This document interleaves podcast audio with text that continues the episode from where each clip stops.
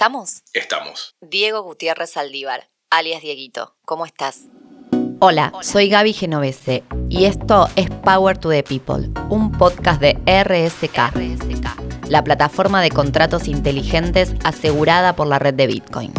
Mi misión es contarles cómo estamos contribuyendo desde RSK para construir un mundo más descentralizado en un futuro más libre y más justo proveyendo a la nueva generación de innovadores en finanzas con las herramientas descentralizadas necesarias para crear un sistema financiero global, seguro y equitativo que permita a todos participar y prosperar. Y este podcast se trata de eso. Los fundadores de RSK creíamos que Bitcoin era las bases para este sistema financiero del futuro, un sistema financiero que fuera inclusivo por diseño y que pudiera darle servicio a cualquier ser humano del planeta. Hoy voy a hablar con Diego Gutiérrez Aldívar, Dieguito, uno de los cofundadores de RSK.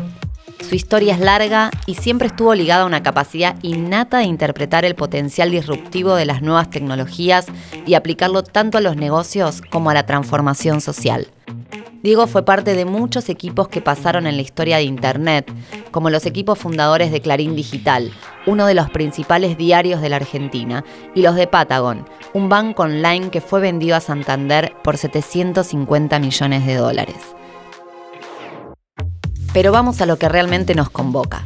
Diego llegó a Bitcoin en 2011 y desde el 2012 creó y presidió la ONG Bitcoin Argentina y Latinoamérica Además, coorganizó las primeras cuatro ediciones de unas conferencias que todos los entusiastas del ecosistema cripto local y regional conocen, la BitConf. Después, en 2013, creó Coibanks, una empresa que se dedica a desarrollar plataformas basadas en tecnología blockchain, siempre con un foco en el cambio social, en este caso, la inclusión financiera. Y ya en 2015 cofundó RSK Labs. Dieguito puede hablar de medios, de Internet, de la información, del valor y de cómo esta lucha por el valor del dinero nos está llevando a la transformación del sistema social y político. Puede hablar de todos los temas que nos interesan, así que mejor empecemos. Diego, siempre hablas de que estamos yendo de un Internet de la información a un Internet del valor. ¿Qué es lo que está pasando? Bueno, yo creo que, que todo lo que está pasando en el mundo es parte de, una ola de innovación que, empieza con los circuitos integrados, si querés, con la, con la base de lo que fueron, lo, que dio nacimiento a las computadoras y después eh, esas computadoras eh, se convirtieron en equipos de telecomunicaciones y armaron redes y eso dio nacimiento al Internet, que su versión más conocida para todos nosotros es, la web, ¿no? lo que yo llamo el Internet de la información, que es esta red global que nos permite compartir información con cualquier persona del mundo, acceder a todo el conocimiento de la humanidad desde cualquier lugar donde estemos. Y esa Internet de información, de la información cambió como muchas dimensiones de cómo funciona la humanidad, en términos de que desintermedió el acceso al conocimiento, le dio una voz a las, a las sociedades eh, sin intermediación. Antes el periodismo, los medios de comunicación eran los dueños de la verdad, ¿no? los dueños de la voz de las sociedades y hoy las sociedades se pueden expresar por sí mismas. Siguen existiendo los medios, no es que los eliminó, pero les quitó, si querés, el monopolio de, esa... Y en esa mirada creo que eh, junto con Bitcoin, en el 2009 nace una nueva Internet, una Internet del valor.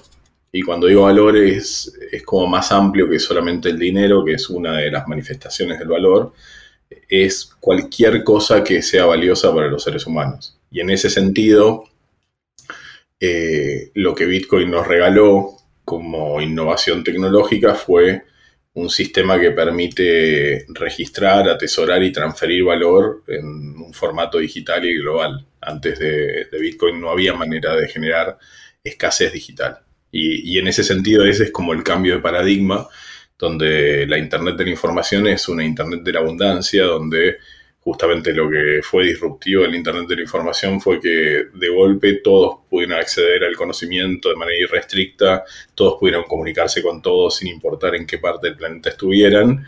Eh, y en el caso de la Internet del Valor lo que permite es que todos puedan transaccionar, intercambiar valor, proteger su valor, también sin intermediarios.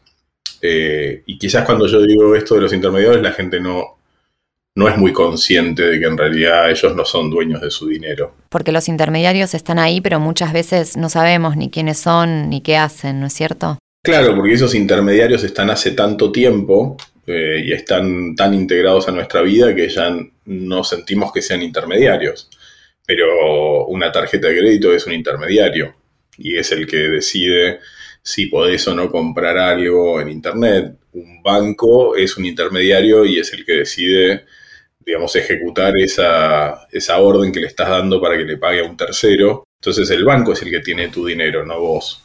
Y, son cosas que, digo, en el mundo digital, en el mundo que, veníamos viviendo, no nos las cuestionamos, a menos que fallen, ¿no? A menos que dejen de servir, eh, digamos, de respetar nuestros deseos, que en el caso de, de los que vivimos en Argentina y vivimos el corralito, eso es muy claro, ¿no? Cuando ahí te das cuenta que no sos dueño de tu dinero. Cuando un gobierno puede decir, bueno, todos los fondos que la gente tiene en, los bancos van a estar bloqueados por X tiempo, un año, y cuando salgan esos fondos en términos de poder de, de compra global van a valer un cuarto de lo que valían cuando entraron ahí y quedaron bloqueados, y vos no tenés nada que hacer, te la tenés que fumar. Cuando eso sucede, te das cuenta que el sistema que, hay, que existe esa intermediación.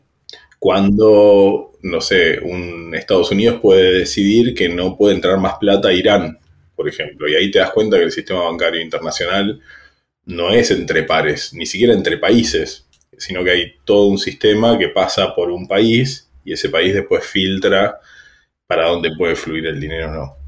Toda esa intermediación en realidad no es algo necesariamente malo, fue un proceso fue una herramienta, también fue una herramienta evolutiva, si querés, fue esta intermediación fue un mecanismo de evolución para poder salir de el trueque o del, comercio en la tribu o del intercambio de valor mano a mano y poder empezar a construir un sistema de intercambio regional, eh, digamos, o mundial, con lo cual fue un, fue un paso evolutivo pero como toda innovación llega un momento donde llega al límite de sus capacidades y nos damos cuenta que está en el límite de sus capacidades porque hay mucha gente que, eh, que, queda fuera del, sistema.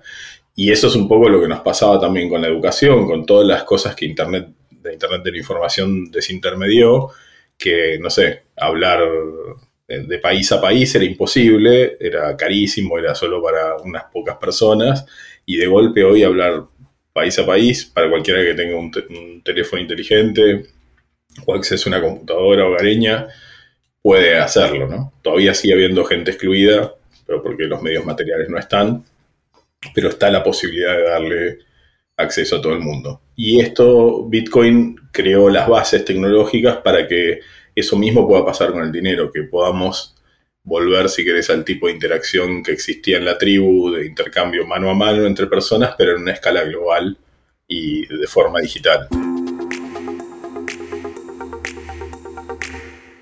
Y en esta nueva Internet del Valor, Diego, ¿cuál es la contribución de RSK a este nuevo ecosistema? Bueno, como toda innovación tiene mucho de, exploración, ¿no? O sea, ahí Bitcoin nos dio un conjunto de herramientas, creó un paradigma nuevo y después cómo extender ese paradigma para que sirva para más cosas, o sea, para que pueda reemplazar al sistema financiero tradicional, no estaba tan claro. O sea, Bitcoin de alguna manera está diseñado para ser oro digital. Entonces, en ese ser oro digital maximiza la seguridad, busca ser resistente a la censura, busca, digamos, como ciertos atributos que son necesarios en un patrón de reserva monetaria. O sea, eh, si miramos a través de la historia, bueno, patrones de reserva universales, eh, ha habido pocos, digamos. En algún momento fue bastante universal la plata, pero el oro ya hace 5.000 años que es, es como un patrón de reserva aceptado universalmente y es apolítico, es neutral, porque el oro no tiene un signo político y por más que, una nación tenga mucho poder, no puede fabricar oro de la nada. Entonces, de alguna manera, como patrón monetario, el oro es bastante neutral por su escasez, por, sus atributos. Eh, pero en realidad en los años recientes nosotros veníamos como, como venimos en un mundo donde se reemplazó al oro por el dólar, el dólar, dólar sí tiene un signo político, eh, y Bitcoin viene de alguna manera a, recuperar esa neutralidad, a recuperar un patrón monetario que no tiene un signo político, que no, no, no sirve a una nación por encima de otra.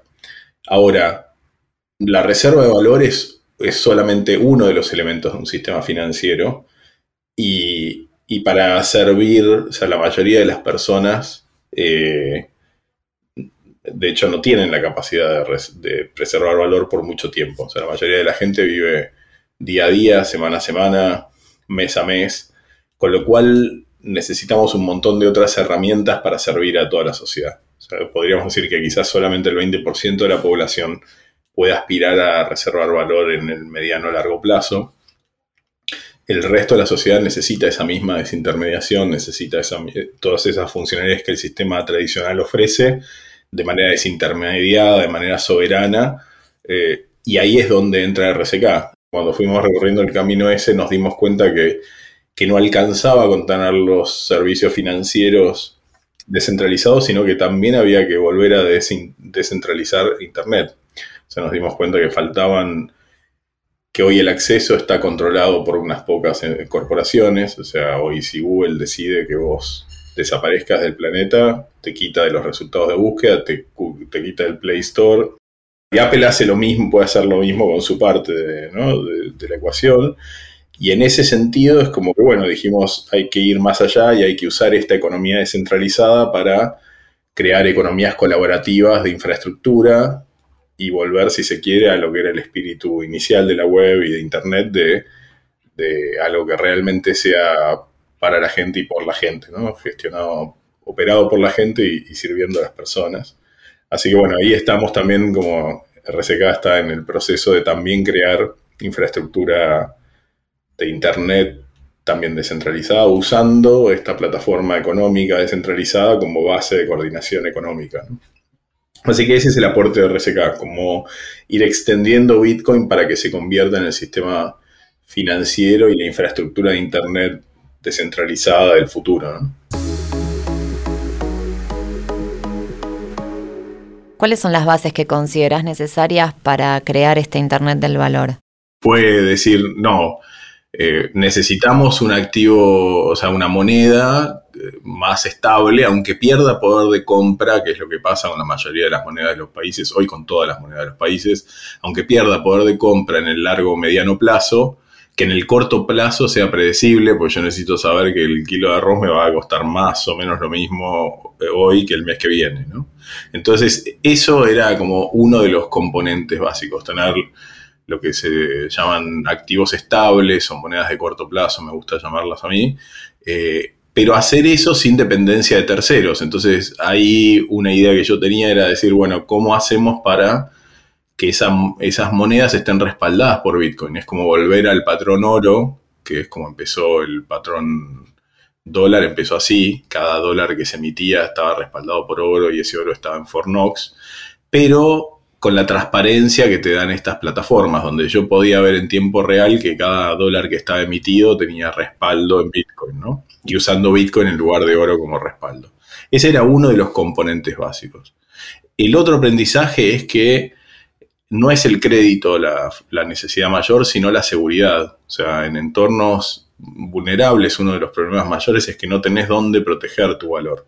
Entonces vos salís de laburar y lo poco que tenés lo dejás abajo del colchón, eh, te, entran a afanar, es como, es como que en realidad la seguridad era otro tema y esa seguridad en entornos digitales hay más de una manera de hacerlo, pero bueno, un, paradigma fácil de implementar era usando instituciones tradicionales que actuaran como segundo firmante una forma aún mejor, más descentralizada, eh, es lo que sería sistemas de recuperación sociales, donde eh, tenés cofirmantes a tu familia, a tus amigos, a, gente de confianza tuya para, proteger los fondos que querés atesorar.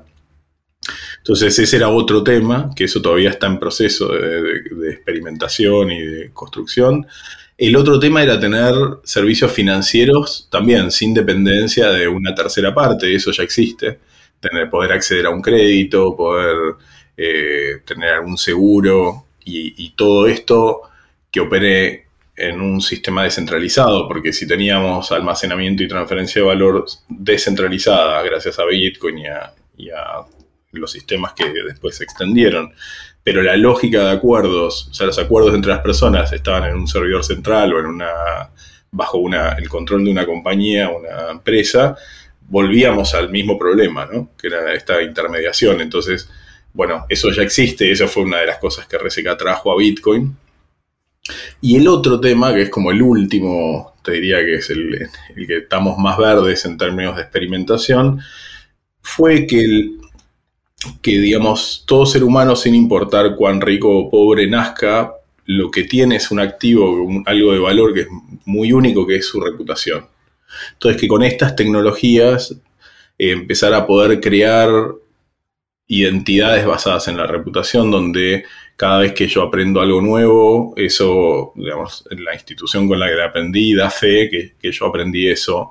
Eh, cuando ayudo al centro de barrial, ese centro barrial da fe que yo ayudé al, centro barrial, cuando comercio con otros, los otros dan fe que comerciaron conmigo y cómo me, me fui, digamos, cómo me comporto. Entonces todo eso va generando una reputación y esa reputación es algo de valor que me permite dos cosas. Por un lado me permite acceder a mejores mercados, que es otra de las cosas. O sea, la gente que está en la pobreza se mantiene en la pobreza porque no tiene la posibilidad de salir de círculos de pobreza. Entonces siempre le estás vendiendo a gente que está en la misma situación que vos, por lo tanto los márgenes de ganancia son totalmente mínimos y eso nunca te permite salir. Pero gente que si pudiera acceder a, gente que tiene más recursos y demás, podrían cobrar su trabajo y sus servicios de mejor manera y eso generaría una mejora económica que además después se si querés, se repercute en todo el entorno. Entonces, ese tema, la reputación te permite acceder a mejores mercados, la reputación te sirve como respaldo para poder acceder a servicios financieros, o sea, que te den un préstamo basado en tu reputación, aunque no tengas un auto, no tengas una casa, no tengas un recibo de sueldo formal, que es lo que el sistema financiero tradicional te pide. Entonces, como que la otra, si querés, el otro aprendizaje fue que justamente que, que la reputación, la identidad reputacional, era, es como la llave para que cualquier ser humano del planeta, sin importar cómo haya nacido, cuán rico o pobre le haya tocado nacer, de, a través de su reputación puede eh, prosperar.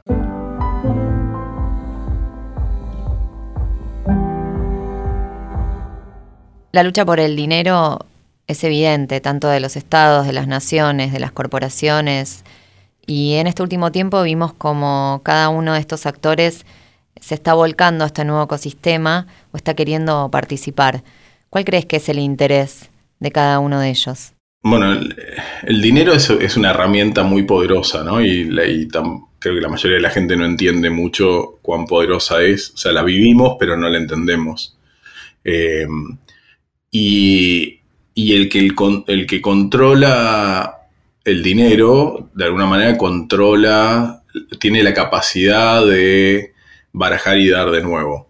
¿no? O sea, y, en ese sentido, el concepto del dinero unido a la nación-estado es algo relativamente reciente. O sea, los bancos centrales y todo este concepto tiene 300 años.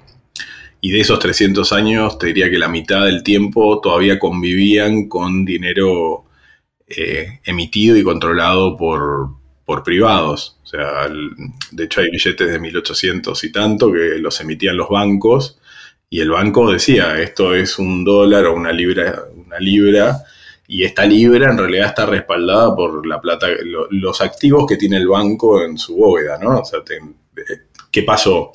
Esas eh, instituciones privadas muchas veces terminaban no honrando sus, sus deudas y, esos dólares o esas libras eh, emitidas por los bancos colapsaban y eso le dio al Estado, nación, la excusa para decir, bueno, no se puede confiar en, el dinero emitido de manera privada, así que esto tiene que ser una potestad del Estado. Ahora, cuando, digamos, el, alguien tiene la potestad de crear dinero, ¿no? O sea, si el dinero fuera algo finito como es el oro, no pasa nada porque uno sabría que, más o menos las reglas se, se preservan. Pero cuando uno tiene la posibilidad de emitir dinero, uno lo que puede hacer es básicamente esto que yo decía, que es barajar y dar de nuevo en el sentido de que, y ahí es donde me parece que no está esta conciencia en la sociedad, digamos, que cada vez que digamos, alguien como Estados Unidos, que es el, hoy, digamos, es el patrón monetario internacional, un poco impuesto después de la segunda, o bastante impuesto después de la Segunda Guerra Mundial, eh, en el acuerdo de Bretton Woods, entonces, ahí tenemos por un lado un tema que estamos, cada vez se hace más evidente que el sistema del dinero manejado por el Estado-Nación genera estas inequidades, ¿no? Y que, que de alguna manera es una herramienta de control político y económico fuertísima. Y ahí cripto empieza, nace como el primer, si querés, desafío, o sea, Bitcoin nace como el primer desafiante, el, primer desafiador, digamos, de este modelo. Y dice, puede haber monedas, puede haber monedas que ya no están bajo la órbita política. Y en el caso de Bitcoin puede haber una moneda que es 100% neutral y que no tiene un signo político. Y además funcionando sobre una infraestructura muy segura, que es resistente a la censura y demás. Entonces ahí empieza como una primer, se abre, se abre la pelea, la lucha, pero como cripto hasta, hasta hace muy poco tenía menos del 1% de la población involucrada, para los estados-nación no era visto como una amenaza, porque ellos, eh, uno de los, digamos, de los, de los temas que se estudian, por ejemplo, en la, la OSD, que es eh, un organismo que se creó en Europa para, después de la posguerra, para de alguna manera direccionar el desarrollo económico de Europa desde Estados Unidos, eh, con el Plan Marshall. Digamos, uno de los temas que se estudian ahí tiene que ver con, fundamentalmente, eh, con cuando ven nuevos fenómenos monetarios, los ven desde varios ángulos. Uno de los ángulos es eh, el tema de la protección del consumidor, otro ángulo es el lavado de dinero y el financiamiento del terrorismo, otro es el impositivo, donde ahí cada país y región tiene más autonomía, y otro es la estabilidad financiera de las naciones y del mundo. Cripto no se lo vio nunca como una amenaza porque era muy chica la base de usuarios o de gente sobre la cual estaba operando. Pero recientemente empezó a entrar un tercer jugador. O sea, tenemos el Estado-Nación, cripto que en los, digamos que el último año empezó a ya empezar a, a influir sobre una masa más importante de gente, quizás un 3% de la población, pero recientemente empezó a entrar un tercer jugador que son las corporaciones. Y el primer ejemplo como muy fuerte es eh, el Libra, que es el proyecto que Facebook inicia, pero que no es solamente Facebook, sino que es una, federación de corporaciones que empiezan a, a tratar de crear su propio dinero. Entonces pasamos a tener un tercer jugador que son los, digamos, el dinero corporativo. Y ahí es donde los estados se pusieron totalmente de perfil porque de golpe encontraron que tenían un competidor que en el caso de Facebook podía llegar a 2.500 millones de personas y que estaba tratando de crear su propio dinero, que incluso Facebook fue bastante conservador, no creó su propia moneda, sino que dijo voy a hacer una canasta de monedas eh, donde va a haber, siguiendo la canasta de monedas del Fondo Monetario Internacional, quitando el, el renminbi, el yuan, la moneda china, pero digamos con los que históricamente eran las monedas de, la canasta del Fondo Monetario Internacional, que son el dólar, el euro, el, pound y el yen. Entonces, ahí entró otro jugador y, de hecho los Estados Naciones lo destruyeron a, Libra. Hay, hay, audiencias que se han hecho en el Senado de Estados Unidos donde frontalmente le preguntaban a Mark Zuckerberg, le decían, vos sos consciente que esto que estás haciendo ataca la herramienta de política internacional más fuerte que tiene Estados Unidos, que es el dólar, cosa que Mark Zuckerberg con, con gran inteligencia se hizo el boludo porque era la única cosa que podía hacer.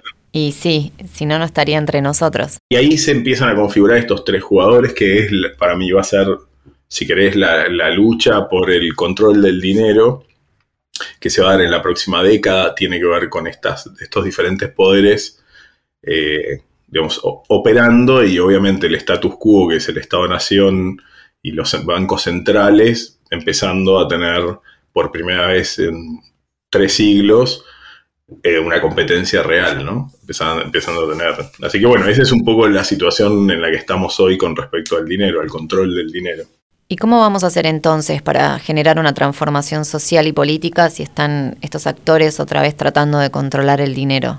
Es, difícil de saber, digamos, eh, cuál es la herramienta de control más fuerte que tienen los estados, es la regulación, ¿no? Muchas veces con la excusa del financiamiento del terrorismo o el lavado de dinero, los estados van más allá. De hecho, ahora le están imponiendo al mundo cripto, bueno, a, a Facebook, al proyecto Libra directamente casi lo, lo, pararon en seco. Y no llegó ni a ver la luz ese proyecto al final. No llegó ni a ver la luz, pero yo creo que ese, ese intento va a volver, o sea, las corporaciones van a volver a intentar hacer, tener su propio dinero. Eh, y con el mundo cripto, un poco lo que están haciendo es, es imponiéndole restricciones irracionales, o sea, eh, o requerimientos, porque en el fondo no son restricciones, sino que se plantean como requerimientos de cumplir con normativas que ni siquiera se le piden a los bancos que cumplan, ¿no? O sea, se le pide a... Los bancos son, si querés, la, la cadena de distribución del sistema monetario de la nación-estado, ¿no? Es como que la emisión primaria es el Banco Central y después los bancos privados son como la segunda línea, ¿no? La que opera, interactúa directo con los individuos y las organizaciones. Y en ese sentido, ahí le están pidiendo hoy al mundo cripto que tenga niveles de, de, operación y de, se llama compliance en inglés, no sé la palabra en español, pero digo, sería de, cumplimiento de las normativas que, que, se le pide a cripto, cosas que son prácticamente, o sea, si hubiera que cumplirlas es, básicamente no se puede operar. Entonces yo creo que lo que va a pasar la próxima década tiene que ver con esta lucha y con otra lucha que, hay de fondo que tiene que ver con el derecho a la privacidad. Hoy, hoy con todo el tema de la pandemia y demás, se está avanzando sobre los derechos individuales eh, y en algunos casos hasta tratando de instrumentar cosas que se, pueden convertir en herramientas de, de control masivo de la población y eso sumado con el fenómeno de digitalización del dinero, si, eso no se hace en un entorno descentralizado y que proteja la privacidad, vamos a terminar con un gran hermano, vamos a terminar con un sistema de monitoreo masivo de la población.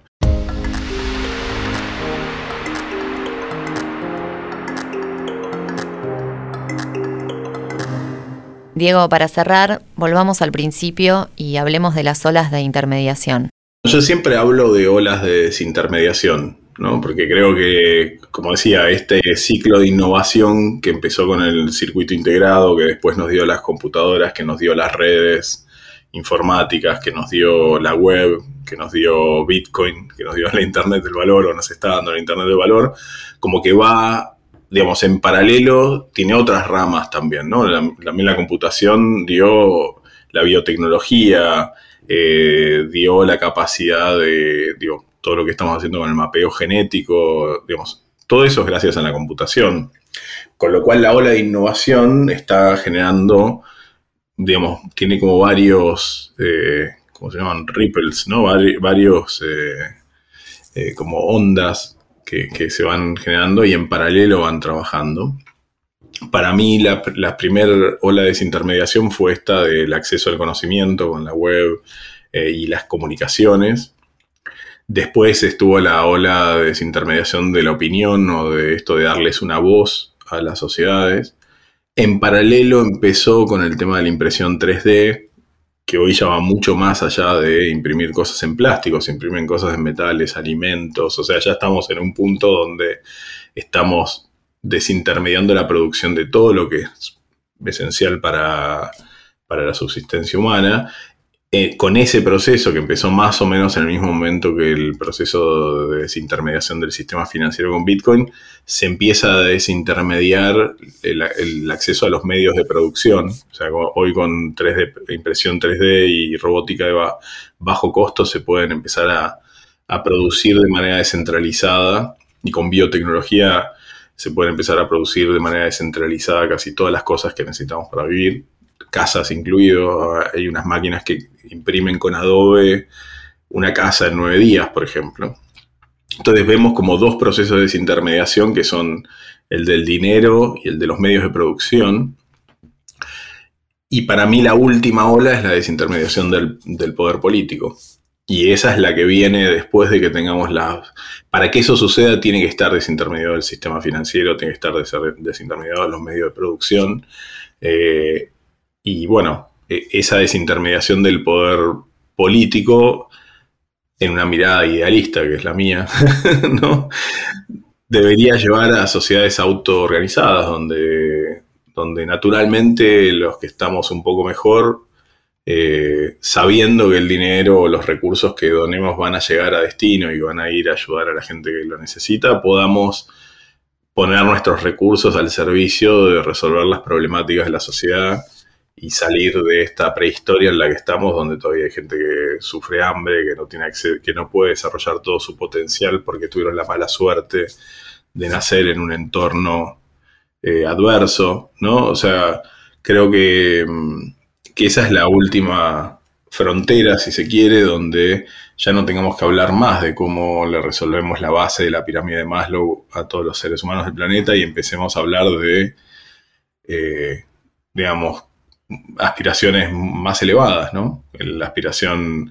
Y, elevadas no necesariamente tiene que ser todo eh, erudito, sino, digo, pero elevadas en el sentido de que cada ser humano su, esté pensando cuál es eh, su máximo espacio de desarrollo y no pensando cómo poner un plato de comida en la mesa, ¿no?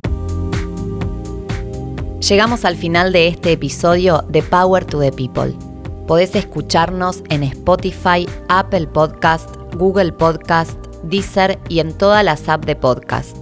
Para conocer más sobre este podcast, nuestro trabajo y las iniciativas de RSK para crear un mundo más justo, podés encontrarnos en Twitter como arroba rsksmart, en Telegram como RSK Comunidad Oficial en Español o en nuestro sitio web rsk.co.